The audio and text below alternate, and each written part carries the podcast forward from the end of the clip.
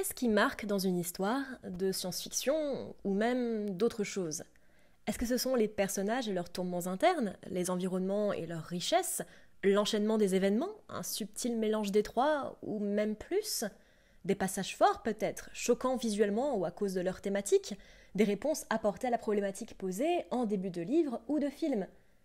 Annihilation fait partie de ces histoires, autant en livre que son adaptation, mais pour des raisons différentes, qui m'ont profondément marqué. Par son écriture particulière, retranscrite brillamment dans le jeu d'acteur et les angles de vue, mais aussi son esthétique si singulière et travaillée à la perfection dans le film, malgré les manques de description dans le livre, c'est une histoire sensorielle, une expérience à part, dans laquelle je souhaite vous immerger aujourd'hui. Générique.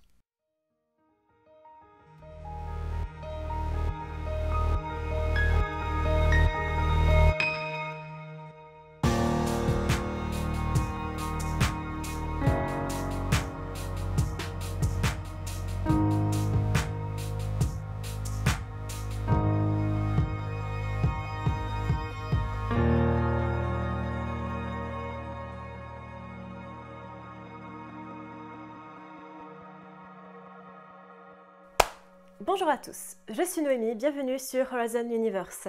Ça fait longtemps que je n'ai pas parlé de Jeff Vandermeer sur cette chaîne. Et clairement, ça me manque, ce mec étant juste un des esprits et auteurs les plus fascinants qu'il m'était donné de lire. Et Annihilation ne fait pas exception. Le livre, le premier d'une trilogie, elle-même nommée Southern Reach, est un des plus étranges, mais en même temps passionnants que j'ai pu lire récemment. C'est onirique, violent, incroyablement imaginatif, autant dans sa prose que dans son style et son propos, et véritablement zarbe. Imaginez ma surprise donc quand j'ai appris que Netflix en avait fait un film avec quand même Nathalie Portman à sa tête, donc pas rien, et Alex Garland, le mec qui a fait Ex Machina en réalisateur, donc euh, bah, des gros noms. Et du coup, le verdict, on verra ça plus tard bien sûr, mais celui-là il va être sympa à décortiquer. Tout d'abord, comme d'habitude, plongeons dans le scénario. Les deux œuvres se ressemblent beaucoup, mais diffèrent aussi sur des points assez majeurs, comme on le verra dans la deuxième partie de cette vidéo. Précisons que je ne parlerai que du premier livre ici, les suivants ne rentrant pas dans le film.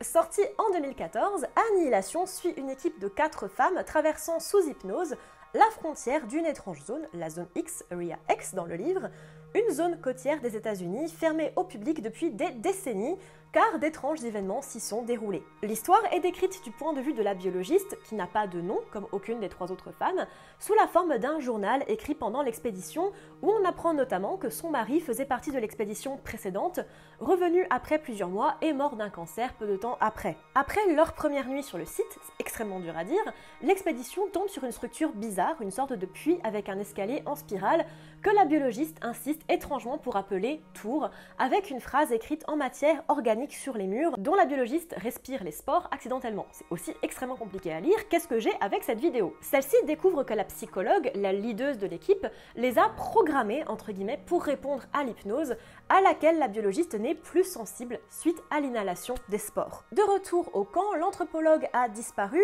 et c'est plus ou moins la merde. Elle retourne à la tour, en fait elle aussi faite de matière organique, et elle découvre le corps de l'anthropologue, probablement tué par le crawler, la créature ayant écrit la phrase sur le mur. La psychologue disparaît également, et la biologiste, voyant une lumière dans le phare plus loin, décide d'y aller, laissant la géomètre au camp. Au phare, elle tombe sur une pile de journaux des anciennes expéditions indiquant qu'il y a bien eu plus que 12 expéditions, dont celle de son mari. Elle tombe sur la psychologue, gravement blessée et mourante, qui lui indique que la zone s'étend. En retournant au camp, elle se fait tirer dessus par la géomètre, la tue, mais elle est blessée. Étant la seule survivante et sentant une illumination prendre contrôle de son corps, elle prend plusieurs échantillons de plantes et d'animaux et découvre que certaines ont des cellules typiquement humaines.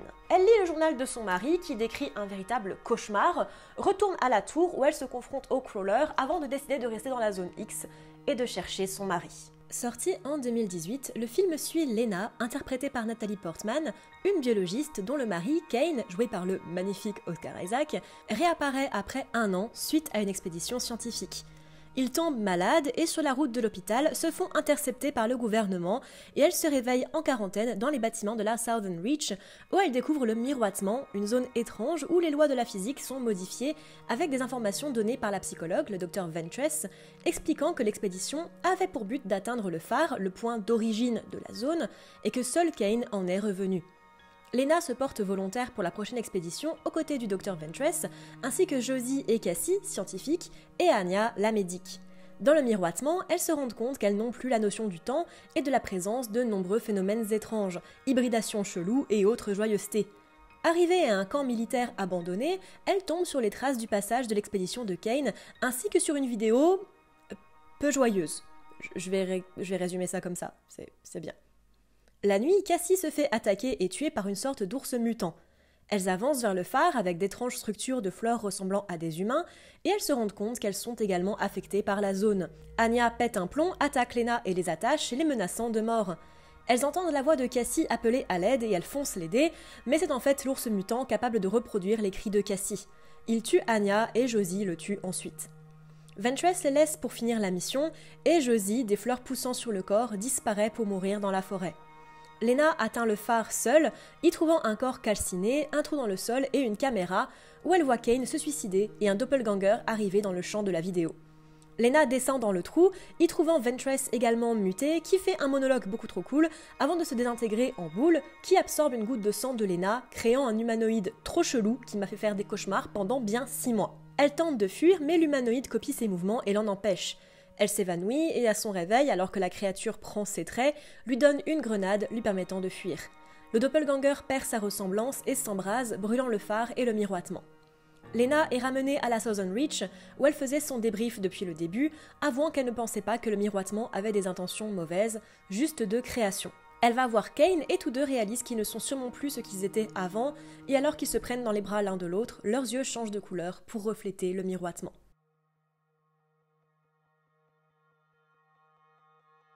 La zone X. Un des points de divergence les plus importants entre le film et le livre est bel et bien cette mystérieuse zone X, ce qui est quand même un petit peu fou parce que c'est quand même toute la base de l'œuvre.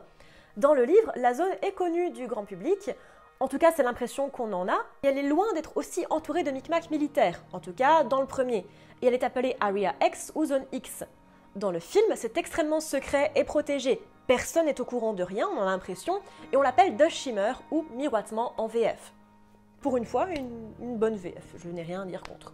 Les personnages ont une manière d'interagir très différente avec la zone également. La frontière, par exemple, est passée sous hypnose de la psychologue dans le livre, et elles ne s'en souviennent absolument pas, alors que dans le film, c'est juste un espèce de champ coloré qu'elle passe sans aucun souci.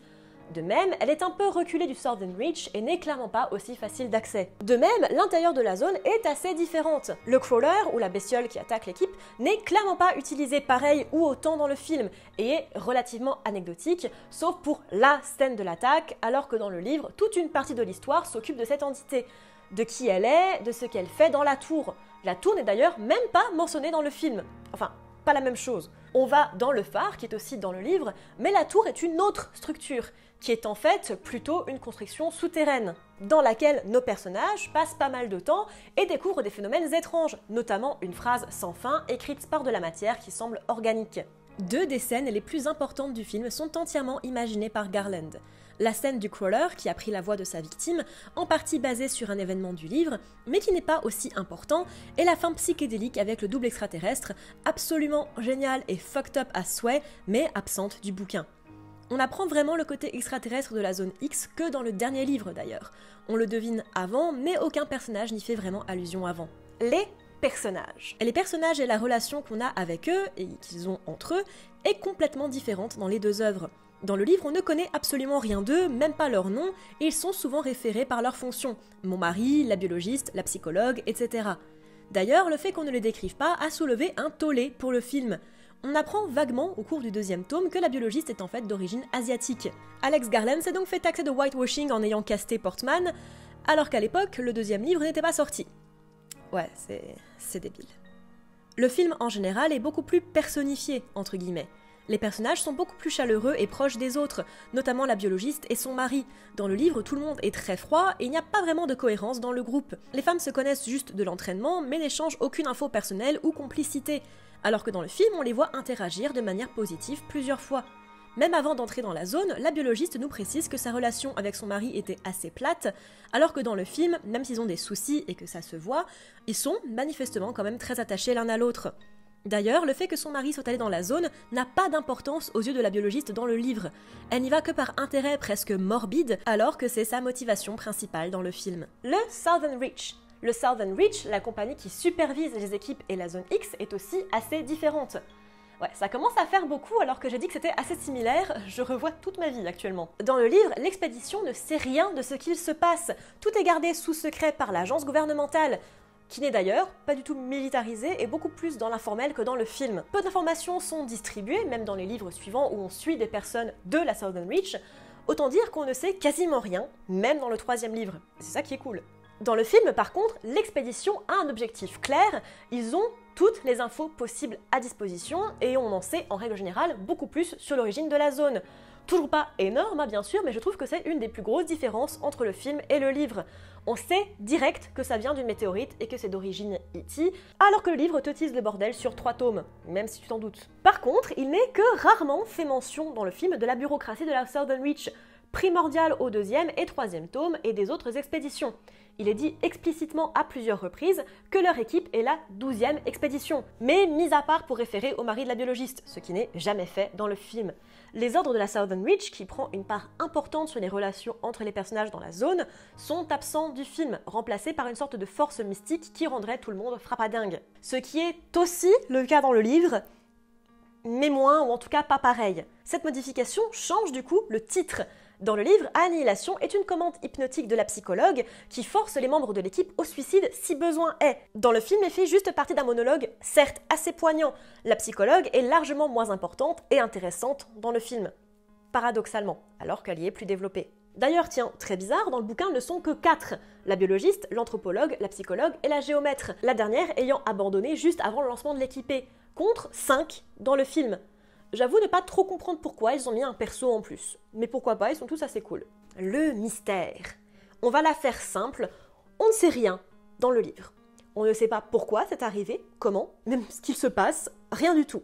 On a une vague théorie à la fin du troisième, et c'est tout qui confirme le côté extraterrestre de la zone. Mais vraiment, rien de plus. On sait que la zone s'étend, comme dans le film, et que les personnes qui en reviennent sont différentes, et qu'elles meurent rapidement, très souvent, de cancer, mais le mystère qui entoure la zone reste total. Dans le film, on te dit clairement que c'est d'origine extraterrestre dès le départ, et même si ça reste dans le flou, on a des aperçus assez nets visuellement de ce qu'il se passe dans la zone. Là où le livre reste extrêmement vague dans ses descriptions, et même de ce qui est important. Le crawler, les paysages, les visions et événements, tout reste dans le flou même ce à quoi ressemblent les personnages, et c'est à l'auteur de faire sa propre soupe dans son coin. Fatalement, hein, le film n'a pas le choix que d'être plus explicite et visuel, et c'est tout le principe du truc. Et il le fait, je dois dire, avec beaucoup de brio. Ça colle totalement à l'univers de Vandermeer. C'est et magnifique, la frontière est juste trop belle, les fleurs, même les visions cauchemardesques sont belles, et en même temps profondément dérangeant. Bref, c'est du pur Vandermeer, c'est un des meilleurs points du film les imageries sont franchement marquantes et extrêmement bien foutues. La fin. Les destins des personnages et la fin de l'œuvre sont pour le coup drastiquement différentes. Dans le livre, deux des personnages sont tués par le crawler ou un ours, on ne sait pas trop. Une devient part de la frontière dans une scène absolument déchirante et une explose. C'est assez bizarre. Le mari, pour le coup, décède très rapidement après son retour, alors que dans le film, il reste en vie et la biologiste retourne le retrouver même si c'est pas lui, et elle non plus d'ailleurs, mais un doppelganger extraterrestre. C'est pareil pour elle et la scène est assez cool. Dans le livre, la biologiste décide de rester dans la zone pour l'étudier, ce qui est quand même une grosse différence. Dans le film, après sa rencontre avec son double, une scène vraiment anxiogène, difficile à oublier, donc faites gaffe si vous n'avez pas vu le film, soyez prévenus elle crame le phare, ce qui n'arrive pas dans le livre, et retourne sans être vraiment elle-même vers son mari, qui n'est lui non plus pas vraiment lui-même. Petit instant pour dire que Vandermeer a adoré cette fin et a salué le côté mind-blowing à la 2001. Mais par contre, ça empêche un petit peu le fait de pouvoir adapter telles quelles les suites, Acceptance et Authority. Donc un petit peu dommage quand même, mais je crois que c'était pas vraiment au menu dans tous les cas.